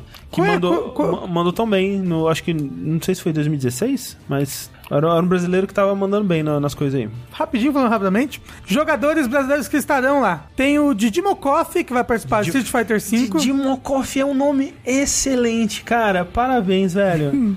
que maravilhoso. Ele vai jogar Street Fighter V, ele não vai jogar KOF, né? Que é o que seria esperado. O Brolinho, todo mundo conhece Brolinho. O Brolinho, Brolinho, vai estar jogando Street Fighter V também. O Killer Shinnok vai estar jogando Injustice 2. E o. Que, que, ó, Injustice tá com bem pouca pessoas. Eu, eu, eu tava esperando Tava que. tipo 3, né? Assim. é, é- é esse cara aí e o Ed Boon. É, Os dois. é um jogo bem injustiçado, né, gente? É, bem injustiçado. Também gosto de assistir. Eu gosto de assistir os jogos da NetherRealm. Eu gosto de, de assistir eles sendo jogados assim. Porque acho que é porque eu entendo melhor. Enfim. Bem, o, tem o Andy Teno, que tá participando do Street Fighter V também. O Adriano Zeca vai participar, o grande, o grande Adriano Zeca vai participar do Street Fighter V e do Dragon Ball Fighter Z. O Fatofi Desu, Fatofi Desu, Esse daí. disputará dois torneios sendo Street Fighter V e Dragon Ball Fighter Z. E o Michel Lino Silva também Dragon Ball Fighter Z. O Jai HWFGC também Street Fighter V. É, e o Moisés Vaca Profana vai jogar Street Fighter Os V nomes também. são maravilhosos, cara. Assim, estão. pelo menos se a gente não ganhar, se o Brasil não ganhar a Evo, que, né, provavelmente não vai ganhar a Evo. Mas, Ganhou no nome já. ganhando nome. Não, não, Vaca Profana é um bom nome. Cara, de Dimokoff. Cara, eu quero quero muito ver, sabe, o, o- os, os, os, os caras, os narradores falando de Dimokov. Drimokov. Mas vamos lá pros nossos e-mails e tweets, né, na verdade. Por exemplo, eu tenho um tweet aqui, que eu separei, do Cláudio Norbi J, ou alguma coisa assim. Que ele pergunta assim: Tenho que fazer algumas escolhas pra comprar e gostaria da opinião de vocês. Persona 5 ou Nier Automata? Complicado. São dois jogos bem diferentes, né? É, depende do que você tá procurando. Se você tá procurando um jogo japonês, aí fudeu, porque os dois são jogos japoneses. Mas se você quer um RPG com que vai render horas e horas, que vai- vão ter personagens mais aprofundados, as discussões abordadas também são diferentes, né? Tipo, o Persona 5 ele discute mais sociedade e Sociedade de- moderna, de- né? É, de modo geral. Sim. E o Nier, ele coloca discussões mais filosóficas no sentido de humanidade como ser. Sim, sim, sim. E o Nier demora pra começar a ser É, então, esse legal. que é o problema do Nier. O Nier é, é um jogo que você tem que Persiste muito. persistir. O Nier é um jogo que você atura até ele ficar bom, basicamente. Eu diria que o Persona 5 é um jogo que, pelo menos pra mim, ele é bom desde o começo. Muita Inclusive, gente... acha- vocês acham que o começo é até melhor do que o resto, né? É, então, é muito particular também, porque eu conheço pessoas que acham que o Persona 5 demora muito também pra ficar bom. Então, É. E Mas, assim, você quer um RPG? É Persona 5. Você quer um action com uma história mais, tipo, filosófica? Nier. Só que essa história demora 30 horas pra aparecer, tá? Esse, É. esse que é um negócio que tem que falar do Nier. Quer dizer, vocês estavam já dizendo, mas é que o Nier, você vai ter que aturar muita coisa meia boca pra achar os pedacinhos de ouro dele ali, sabe? Ele é um jogo que, quando você separa os pedaços dele, ele não é um jogo bom não, sabe? O combate é. dele é meia boca, as side missions, o que você tem que fazer são chatas. ele é meio feio. Ele é meio feio. Só que quando você tá jogando dentro daquele mundo, absorvendo aos poucos os, des- os detalhes dele, aquelas pessoas, os acontecimentos, a narrativa que ele tá passando com os robôs e tal, aí ele começa a ficar interessante, aí ele começa a ficar legal. E uma coisa, ó, o Tengu diz que discorda frontalmente. É, uma coisa que o Nier é bom do começo ao fim é a trilha. Que É é, pra melhor, caralho, inclusive, nossa que a de. Persona. É, a trilha, Ah, hum. a trilha do As duas são muito boas. Não, eu são sei. muito boas, mas Sim. eu acho que a do Nier é, é melhor. É, eu acho que a do Nier Automata é uma das melhores trilhas que eu já ouvi na minha vida, assim. Mas a do Persona 5 também. Cara, eu tava, Também. tava vendo um vídeo, sei lá, que o cara começou a colocar a música do, do parque, né, do parque Sim, é excelente. E eu quase comecei a chorar, velho. Tipo, eu, eu- eu- primeiro assim, peraí, de onde é essa música? Meu Deus, por que eu estou sentindo esses sentimentos? E aí eu, e eu não consegui prestar atenção no vídeo, mas eu fiquei só ouvindo a música de fundo, assim, e é uma música incrível. É, o parque, pra mim, foi o ponto que o Nier me convenceu um pouco, sabe? Porque ele começa meio ali, ah, vai, vamos Ah, vamos ele é cidade, deserto, parque. É. Ah, eu passei do parque, não É, o parque- a jogar. É, assim, o parque pra mim, é, é- o, o Sushi gosta bastante do chefe lá, pra mim tava É, é, não, é porque ainda. você tá jogando um jogo que parece meio genérico. Você chega no parque, a ideia de você ver os robôs brincando e lá, É e engraçadinho, sonora. sabe? É. Não, é uma mudança de vibe Sim. grande, sabe? Sim, Aí sim. você. Ok, esse jogo tem um pouco mais de personalidade do que eu esperava que ele É, iria pra ter. mim, assim, o momento em que eu falei, ok, esse jogo é, é- realmente me surpreendeu e fez uma parada que eu achei muito foda, é quando. Cuidado é com spoiler. Sim, sim, é o começo do. do Segundo terceiro. ato. Do Do terceiro. terceiro da- é depois porque você joga primeiro, né? Depois você joga de novo. Aí da terceira vez, aquele começo ali eu achei realmente muito incrível. E aí da- dali pra frente foi só. É, não é. Aí, é, é, eu concordo. É a partir do capítulo 3, digamos assim, que o jogo ele começa a deslanchar mais. Exato. O Cláudio Norb Jr. também perguntou: Nioh ou Dark Souls 3? Dark Souls 3. Dark Souls 3. Dito isso, eu não terminei Nioh, mas talvez por isso Dark Souls 3. Olha só. É que Nioh é muito repetitivo, mas Nioh, Nioh, tá- Nioh é gostoso, tem partes legais, mas, tipo, ele é muito fácil. Magia e ninjutsu destroem tudo no jogo e ele é muito repetitivo. Nioh é muito repetitivo. Prefiro Dark Souls 3. Principalmente como uma primeira experiência, nossa, é maravilhoso. Eu prefiro o Nioh porque o Dark Souls 3 pra mim ele é um símbolo, sabe? Ele é um ícone da morte da criatividade. É, não tem esse problema. Mas como jogo mesmo é ok. É, É, bom. como jogo é um bom É, jogo. sempre que eu jogo ele, eu fico com um gosto amargo na boca. Mas é que tá, você já tentou rejogar Nioh? Eu tô, re... eu, eu tô Não, ele, eu, ele platinou umas três vezes Nioh já. eu tá- Não, mas, mas ele usou a mesma build. O negócio é que Nioh não tem re- é, replayability. Dark Souls 3 pelo menos tem. foda-se, isso Eu tava falando pro Rafa esses dias que eu tava jogando com uma build diferente e ele tava falando que eu não mudei de build. Mas, ah, é Tá verdade. jogando com a Tonfa. É. Eu, eu tô rejogando, assim, faz tempo que eu parei, mas no- teve um vértice atrás que eu falei, ah, tô jogando Nioh e tal. desde aquele vértice eu não joguei mais, mas eu devo estar, tipo, quase na metade do jogo e tô gostando mais agora do que antes, porque eu já tô indo com uma mentalidade mais aberta pra ele. Continuando então a sessão de e-mails e perguntinhas, vamos para a do Gabriel Freire. Ele pergunta o seguinte: vocês acham que jogos estilo Metroidvania e os roguelike estão saturando? Mesmo com essas mecânicas cada vez mais inventivas que os jogos mais atuais do gênero têm trazido? Parabéns pelo trabalho de vocês, sou muito feliz de poder ajudar vocês no padrinho, me orgulho muito de vocês. Um beijo por Rafa. Beijo, Bob. E eu posso dizer que eu sou muito feliz de você estar lá ajudando a gente. Muito obrigado. Muito obrigado, é verdade. Assim, eu acho que tá um pouco. Esse mês, é, ele é um símbolo disso, né? É, tem muito. quatro Metroidvania saindo esse mês. Um por Quatro? semana. Um É. por semana. Tem o Chasm, tem o, o Dead- Cells, né, que vai sair agora também. Tem aquele, como é que chama, que parece Dark Souls? É Death's Gambit Death's Gambit Ah. e o Guacamelee 2. Guacamelee 2. Dito isso, vou jogar os quatro, provavelmente. Então, cara, Porque os quatro me interessam. Os quatro me interessam. Assim, Dead Cells eu acho que eu já tô de boa. É bem legal, é bem gostoso de jogar, mas né, não é um jogo que me prende. Mas, cara, talvez tenha sido uma coincidência que esse mês saiu tanto Metroidvania assim, né? Especialmente que são jogos que estão em desenvolvimento há Bastante tempo. bastante tempo, tempos diferentes aí. e Ah, tem Early Access há um tempo. Tem lá né? Mulana 2 também esse mês. Ele é, é Metroidvania? Mais ou menos. Ok. É, eu acho que. Mas ó, ele, ele é meio que Dark Souls, É. sabe? É. E Dark Souls não é um Metroidvania. Ele, é, ma- ele é mais semelhante ao Dark Souls, que ele não tem muito de habilidade e backtracking. É. Mas tem muito de um mundo aberto com exploração. É. E interconectado. Sim.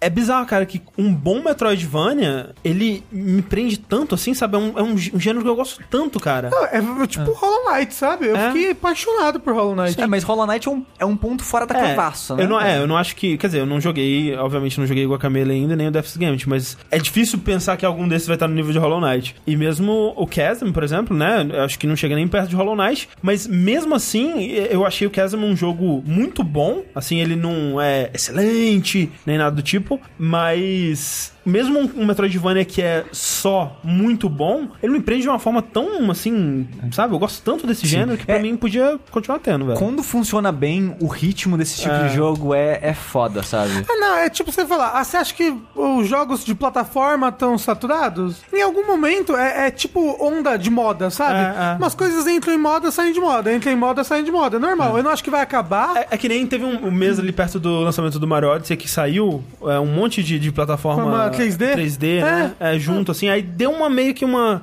uma cansadinha, mas É, é porque eu- passa. meio que começa o desenvolvimento ao mesmo tempo, sabe? E é engraçado que eu acho que a gente tá cheio de Metroidvania agora é um reflexo da evolução dos indies de modo geral, porque no começo do boom, lá em 2007, você via muito jogo de plataforma e muito jogo de plataforma com puzzle, porque são mais simples de fazer, você tem menos pedaços ali pra mexer, e aos poucos você vê a evolução dos tipos de jogo, tipo Walking Simulator. É mais ou menos isso, tipo, é o básico do primeira pessoa, tipo, você vai gerar um mundo, mas você não gera muitas mecânicas, é um jogo mais simples de fazer do que um Doom, por exemplo. E o Metroidvania é meio que o próximo passo da evolução dos jogos 2D que tava rolando dos jogos indies. Então, você sente que eles estão evoluindo aos poucos, assim. Eu acho que isso é um reflexo dessa evolução e que daqui uns dois anos já vai passar, sabe? Mas eu acho que tá um pouco saturado atualmente, sim. É, é, especialmente. É, é, como eu falei, eu acho que isso é a Nessa moda. São a- a- Você sempre tem, sempre tem as ondas das modas aí. Sim, é tipo clone de Dark Souls, esse ano tá saindo vários, sabe? Eu- É, eu, acho que é, é isso, sabe? Eles começaram a ser feito e tá saindo tudo agora. Tipo, Death's Game tinha um desses exemplos, sabe? Mas é engraçado que eu não vejo muito estúdio grande fazendo isso, né? Mais indie mais mesmo. Metroidvania. É. Sim. Até mesmo, tipo, que, que Metroidvania 3D que vocês jogaram já? Batman.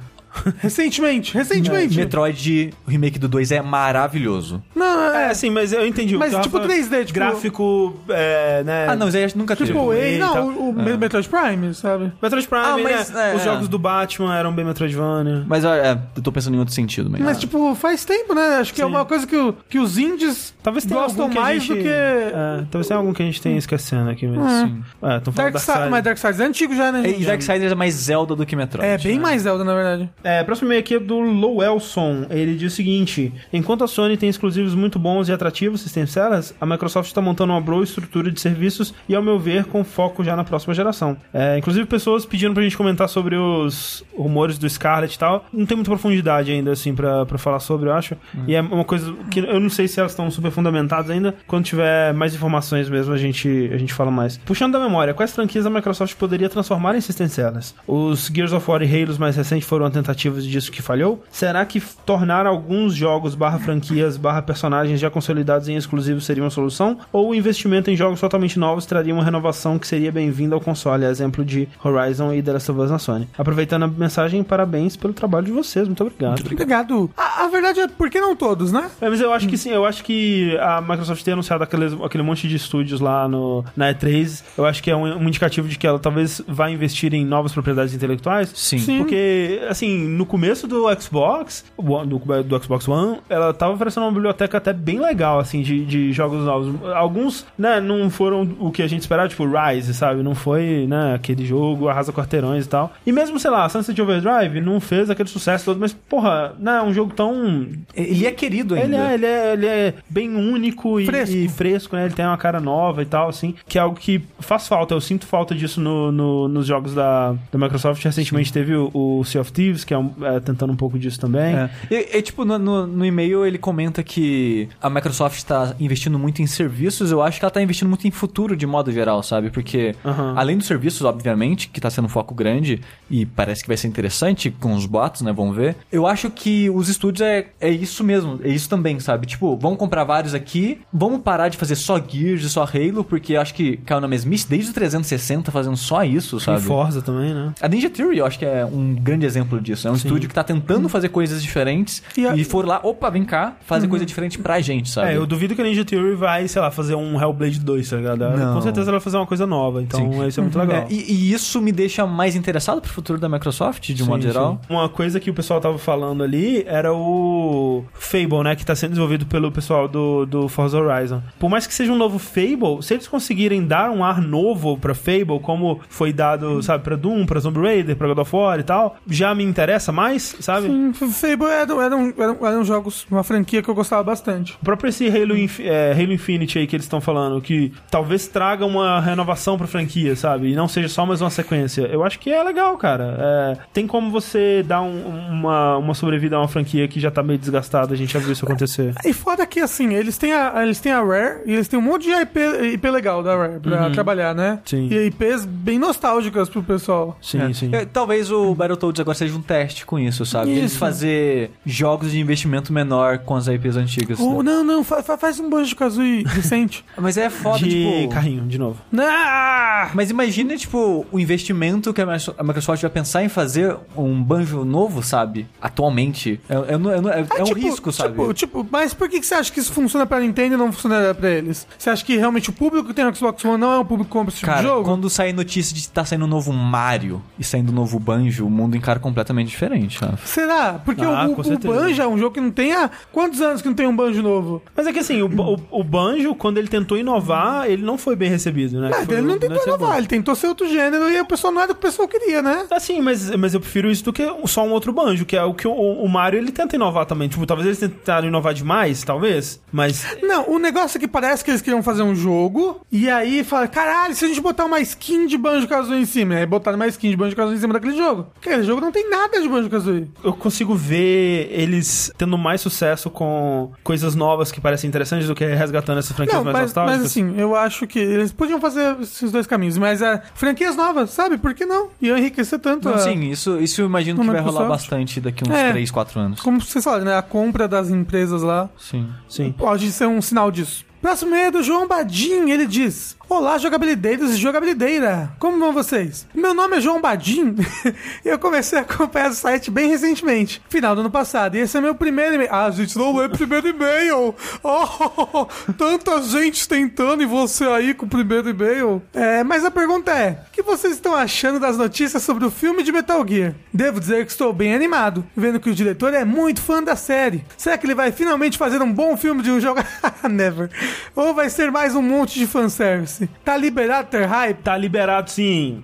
É, é o, Mas vai ser bom, não. É, assim, provavelmente não vai ser bom, não. Mas assim, eu- se, se tem um filme que tem uma chance de ser bom, eu acho que é esse. Dito isso, o do Warcraft também parecia que ia ser muito bom. E eu acho ok, sabe? Não acho ruim o filme do Warcraft, não.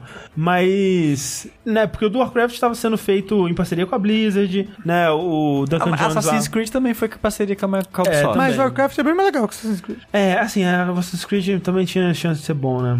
É, É, tinha bastante chance de ser bom, né? Diretor foda. É verdade, né, cara? Ator É, foda. Acho que não tem como ser bom, Mas não. te- te- tem que ser um diretor que entenda muito de jogo. É, então, eu é acho. que- Pra saber fazer É, o talvez diferente. esse seja o lance. Talvez o o Duncan Jones, né, que fez o, o- o Warcraft, eu acho que ele... Eu não lembro se ele jogava o World of Warcraft ou se ele é só tava bem é, inteirado do, do, do universo, da coisa toda. Mas o que eu sei é que o diretor que tá fazendo o Metal Gear, né, que é o é, Jordan Vogt Roberts, lá, não sei como é que pronuncia o nome dele, ele é muito fã de verdade de Metal Gear. Ele é, tipo, realmente, realmente muito fã. E ele é, é brother do Kojima, né? Eles estão direto aí também andando junto. O que é curioso, né? Porque o Kojima mesmo não tá envolvido com esse filme. Esse filme, né? Quem tá envolvido com esse filme é a Konami, né? O Kojima, é- é- em teoria, ele não tem nada a ver com o filme mais. Mas ele tá lá dando uns pitacos por fora, assim. É, ele né? é Metal Gear, né? Exato. Mas assim, o que eu o que eu consigo pensar assim é, é que é, é muito difícil você adaptar uma história de Metal Gear pro cinema, sabe? E assim como história de jogo de modo geral. O- aquela informação, procede aquela informação ali do jogo de Hara? Filme de Monster Hunter, sim. Tem um filme de Monster Hunter sendo feito que se passa no nosso mundo e tem arma de fogo e essas porra? Ah, provavelmente. Quem é que tá fazendo essa porra do filme? Aquele O cara- monstro lá que sai no É o box com as pessoas? isso, é. Não, É o é, o- não, é o cara que fez Resident Evil. É o. É o Ah, não, Anderson. não. É o, os filmes Resident Evil são uma merda. O primeiro é Nossa, legal. Não, não. É tudo uma merda, é tudo uma merda. A Alice, ah, eu sou a Alice, ela é minha esposa. Mas o primeiro Por isso é eu boto ele em todos os filmes. Mas vai ter- Olha essa, você lembra dessa cena do filme? Você lembra dessa cena? É, Tá aqui, ó, fora de contexto qualquer. Olha o pessoal correndo do helicóptero. Mila Jovovich como. Por quê? Porque.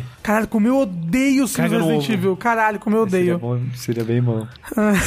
E aí é tipo, não é ela com fantasia de dinossauro. É tipo o filme do Mario, sabe? Que é uma, é uma mulher normal, assim, só que com, com um ovo na mão, assim. É, é tipo Twin Peaks, só que em vez de andar com um tronco, ela anda com um ovo debaixo do braço o filme inteiro. Eu acho que é isso aí. É, assim, o pessoal tá perguntando ali o que acham do estúdio do, do- dos Minions fazendo o filme do Mario. Ah, Esse é um ótimo. que eu acho que tem como dar certo. É, tipo, sabe? a animação É. deles é muito boa. Eu tipo, acho- tudo bem que a gente pode não gostar dos Minions e da história, mas ninguém questiona, acho que a- as características técnicas dos filmes deles são bons. É, mó estranho aquela parte que o Mario começa a comer banana e gritar, né, cara? Bah, bah, bah. É, mas assim, eu. é, assim, eu não vou dizer que eu tô empolgado, mas eu tenho um pouquinho de fé no fundo da minha cabeça, assim, porque eu realmente acho, tipo, tem um certo envolvimento do Kojima, tem um cara que é claramente apaixonado pela obra, mas daí pra transformar isso num filme bom já são outros E 500. tipo, é, porque o filme não é são só essas pessoas, né? Sim. Tem tipo os produtores e não sei lá o que, e o estúdio entra, coloca a mão, aí não pode fazer isso por causa daquilo, e não sei o que é- lá. e é bizarro, porque, assim, o que, que eles vão fazer? Eles vão contar uma das histórias que a gente tem no jogo, porque eles soltaram uma concept art, que é um Snake num, num campo de batalha meio Oriente Médio, que lembra do 4, com um daqueles gecko andando pelo campo de batalha, só que é um Snake mais jovem, com cabelo castanho ainda, então, tipo, eles vão fazer tipo Resident Evil, que eles vão criar a própria Sim. universo deles ali. Já tá, parece ruim já. É, então...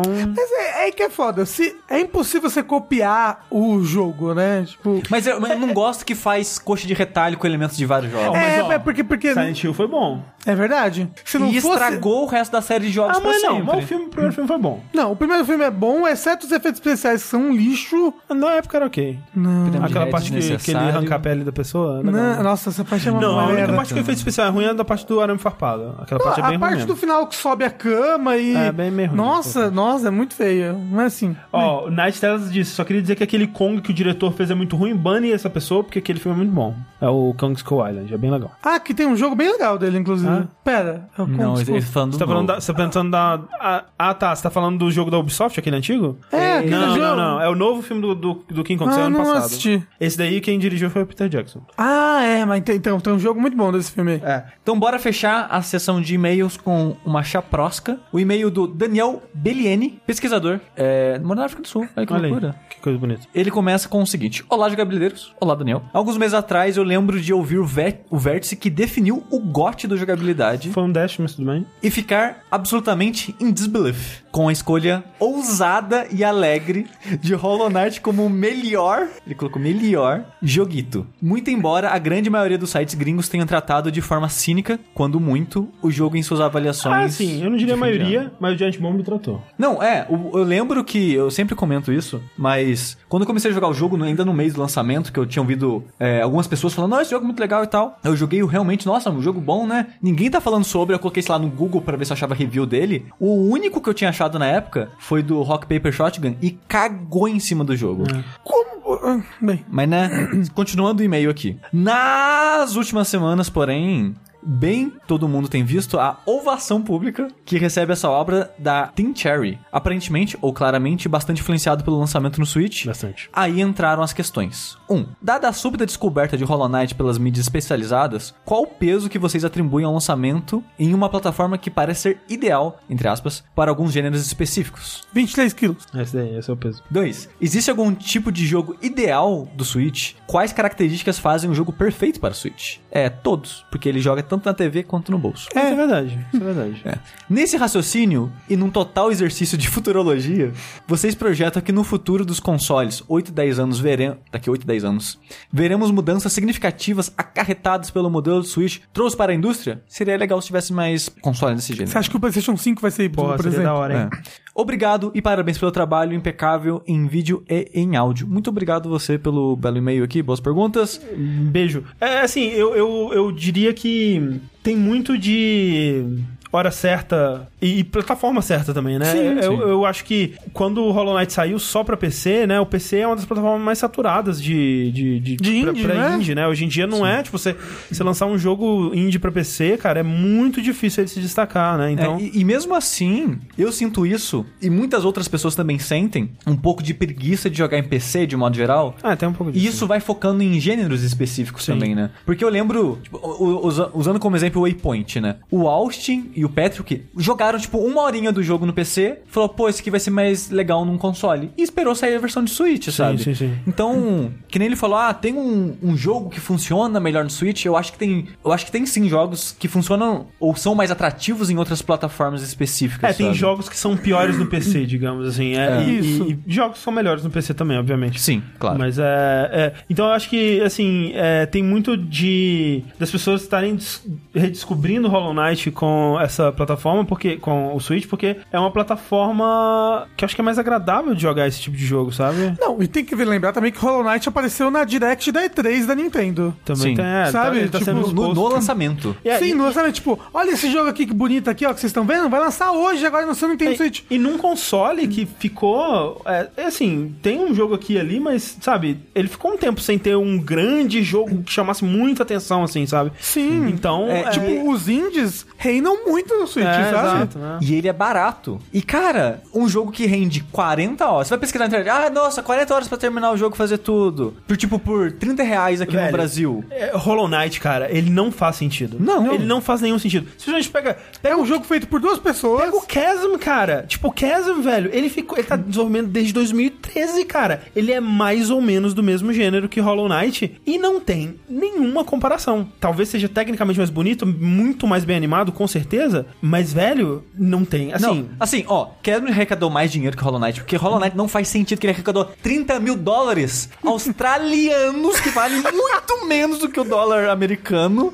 Os caras levaram aí, ok, uns 4 anos fazendo o jogo, É. mas é absurdo que foram, tipo, o quê? Duas Três- pessoas. Não, foi três pessoas A ativamente. terceira era marketing, não era? Não, é um programador, um designer e um artista, uma parada Ah, assim. não, não. É um programador, um artista e um de som. Não, é? o som, ele é terceirizado. Ah, tá, tá. É, o- ele seria o quarto. De qualquer forma, poucas pessoas. E esse jogo é, é incrível, cara. A quantidade de conteúdo e a qualidade de conteúdo dele não faz sentido. Não faz sentido. E, e é engraçado, né? Voltando ao parado que ele citou no e-mail. Tipo, como assim vocês tiveram a pachorra de colocar esse jogo como o melhor jogo do ano? Tem várias coisas, né? Que, tipo, acho que ele não tá em primeiro na lista de nenhum de nós. Isso, é. Porém, fazendo um balanço, uma média entre as listas. Foi o jogo que a gente conseguiu concordar, sabe? É, exato. Mas eu não acho ruim, sabe? Ele é um jogo incrível. Eu acho que ele já é meu Metroidvania favorito, assim, da vida. É possível, é possível. E foi engraçado porque muita gente ficou puta, porque muita gente não tinha jogado ele ainda. E tá sendo engraçado ao longo dos- dessas semanas do lançamento dele. Algumas pessoas já apareceram dizendo: Nossa, eu fiquei puto quando vocês colocaram ele como primeiro, mas eu tô jogando ele agora e realmente é um jogo incrível, o jogo é foda, e tá certo porra, mesmo. O Corraine, que detestou o jogo quando testou a primeira vez, eu não sei se ele chegou a terminar, mas ele já tava. Ele jogou bastante, sabe? Ele tava bem avançado no jogo. Eu acho que ele chegou a terminar essa altura. Que, tipo, foi essa parada. Ele jogou, tipo, uma hora no PC e falou, é. Aí PC, né? É, aí jogou no Switch, deu mais chance, né? Porque o Switch ele permite você jogar essas curtas sessões com frequência. Você sabe o que Você sabe o que que o Switch te permite fazer? Te permite jogar deitado, pronto. É tudo que todo mundo quer, é jogar deitado, gente. Sim.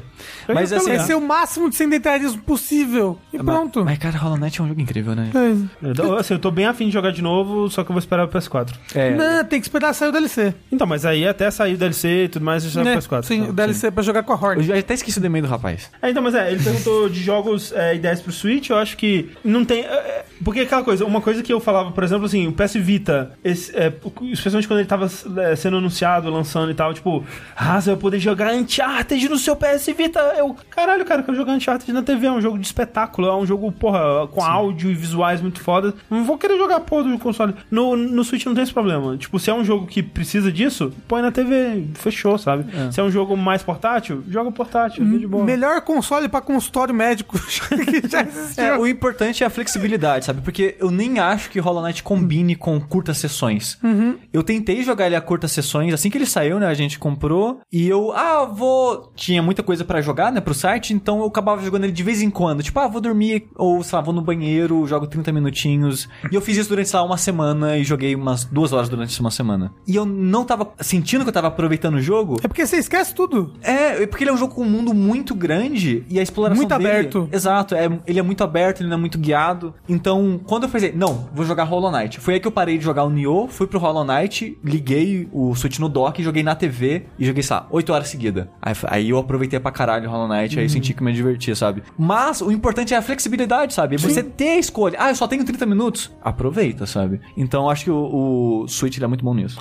E aí eu acho que é a, per- terceira pergunta dele, que a gente pode entrar já Sim, agora. sim, sim, sim. Que, né, nesse, num total de futurologia, vocês acham como vai ser o. Se o jeito como o Switch é e o que ele trouxe agora pra mesa de consoles vai afetar o jeito como os próximos cons- consoles das concorrentes vão, vão se comportar? Vocês acham que sim? Eu acho que da Microsoft, pelos boatos, pelos boatos, não vai afetar. Pelo menos na próxima geração. Pelo menos na próxima, sim. Mas é uma ideia que eu gosto bastante, sabe? Mas eu só fico triste que, tipo, a Nintendo, os últimos consoles dela nunca for, não foram powerhouse nem nada, né, de gráficos. Então, o salto pro Switch foi, ok, né, a gente É, tá foi, foi- foi- foi- o Switch é um Wii U, né? É. Basicamente. E- Um pouco mais poderoso, mas. Mas se a Sony, por exemplo, lançasse um PS5 híbrido assim, o, o po- poder de processamento seria sacrificado. É, então, isso que o É. lance, porque, tipo, tem, é, entre a Microsoft e a Sony tem muito dessa guerrinha gráfica, sabe? Então, com certeza, o, o console que quisesse ser portátil também, mesmo se a gente for considerar que ele falou que 8, 10 anos, eu não acho que a...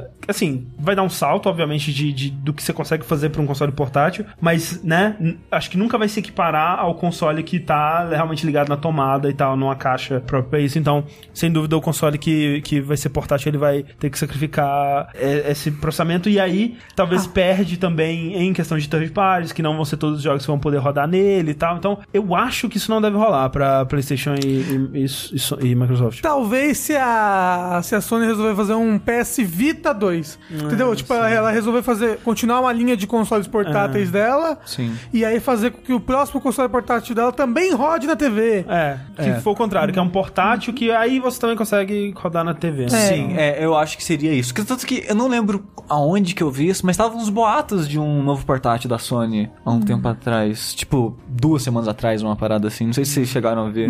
Eu já não lembro mais os detalhes, mas tava um, um- uma fumacinha assim de um novo portátil. Assim, porque se você for ver um PS Vita 2, é, é um Switch, né? Sim. Sim, sim. é. tipo, em questão de gráfico e tudo mais. Porque É, o PS é. Vita já é muito bom. Sim, e, e mantendo a, a ideia de cross-buy, né? De, ah, É, comprei jogos é. indies, roda no 2, porra. Shadow Rocker falou ali, é, e jogos por streaming, né, cara? É, essa aí é a parada, então, tipo, é verdade, porque se conseguirem fazer funcionar de uma forma realmente confiável, né, onde você consiga jogar a maioria dos gêneros e tal, aí sim, aí eu consigo Sim. ver, tipo, né, é, esses, esses consoles, assim, num mundo onde 5G é uma coisa acessível e tal, é, é possível, é possível. É, mas isso é bem futuro, eu acho. Então é isso, gente. Muito obrigado a todo mundo que mandou e-mails. A gente ainda tem, né, muitos guardados aqui, porque vocês realmente lotaram a nossa caixa. Então, no Continuem. próximo. Sim, no próximo vértice de notícias a gente lê mais. E a gente encerra por aqui mais um vértice. Muito obrigado a todo mundo que assistiu. É, lembrando, pode pesquisa. E lembrando, se você tá ouvindo a versão editada em podcast desse programa, é, dá uma passadinha lá no site, porque lá tem as informações que você precisa para doar sangue pra primo do Rafa. É? Isso. Esther. Esther. E lá tem as informações de onde e tal. E se sair antes de sexta-feira, talvez não saia, não sei. É, tem eu no sábado também. Isso. Vai Lá na sair Fatec. na sexta, provavelmente. Então, se você tá ouvindo na sexta, tem eu no sábado na Fatec São Caetano do Sul. Dando- Das 10 da manhã até o meio-dia. Vai lá dar um abraço no Rafa. Isso. Enquanto isso, eu sou o André Campos. Eu sou o Eduardo Chi. E eu sou o Rafael Kina. E até a próxima.